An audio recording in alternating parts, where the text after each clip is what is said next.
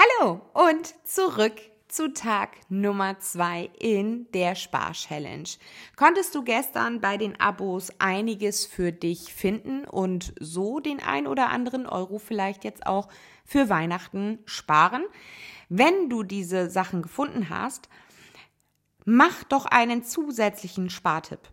Wenn du nämlich jetzt diese Summen eh bezahlt hättest, hol dir das Geld von deinem Konto und leg es dir in Bargeld oder in, auf einem Tagesgeldkonto beiseite.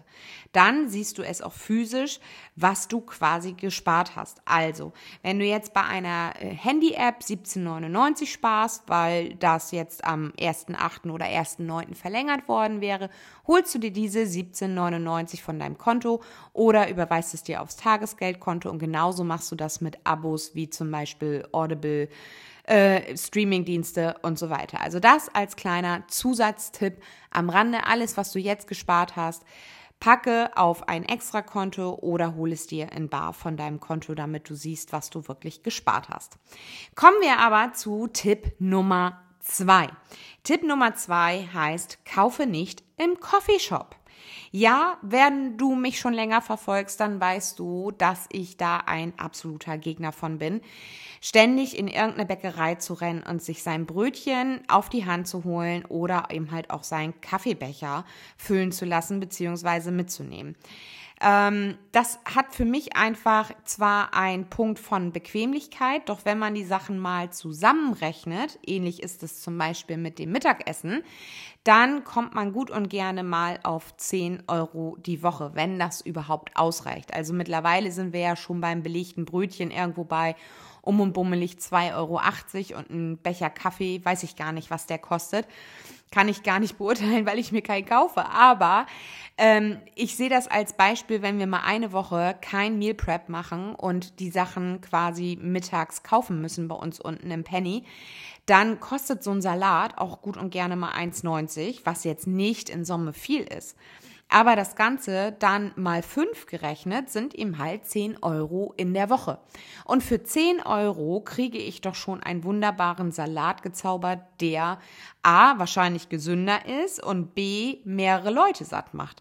Also mein Tipp an dieser Stelle, gucke einfach, dass du dir dein Essen von zu Hause mitnimmst und selbst wenn du jetzt sagst, ja, aber das, äh, ne, dann habe ich das ja alles im Gepäck Seien wir mal ehrlich, gehst du zum Bäcker und nimmst dir deinen Kaffee und dein Brötchen, hast du es ja anschließend auch in der Hand. Und wir nehmen zum Beispiel immer so ein Körbchen mit.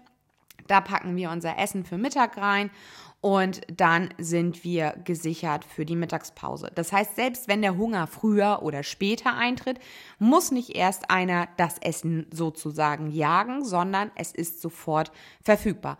Und der weitere Vorteil, ich weiß, was drin ist und spare dabei eine Menge Geld. Also Tipp Nummer zwei, Gehe nicht in Coffeeshops, vermeide möglichst Fertiggerichte irgendwo im Supermarkt zu verkaufen, äh, zu verkaufen, ja genau, zu kaufen.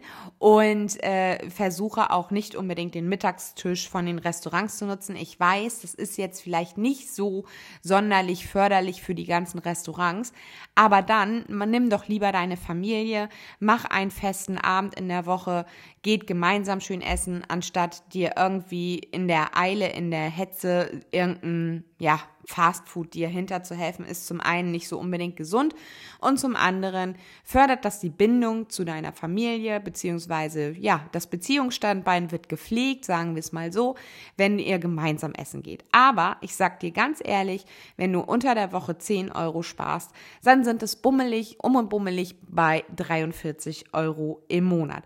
Und von diesen 43 Euro, wenn man das beiseite packt, kann man schon ja, ein paar nette Geschenke vielleicht für Weihnachten organisieren. Also, Tipp Nummer zwei, vermeide Coffeeshops und Co.